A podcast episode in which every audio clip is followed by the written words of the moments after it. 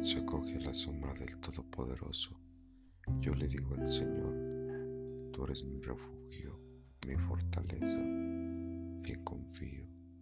Solo Él puede librarme de las trampas del cazador y de mortíferas plagas, pues te cubrirán con sus plumas y bajo sus alas hallarás refugio.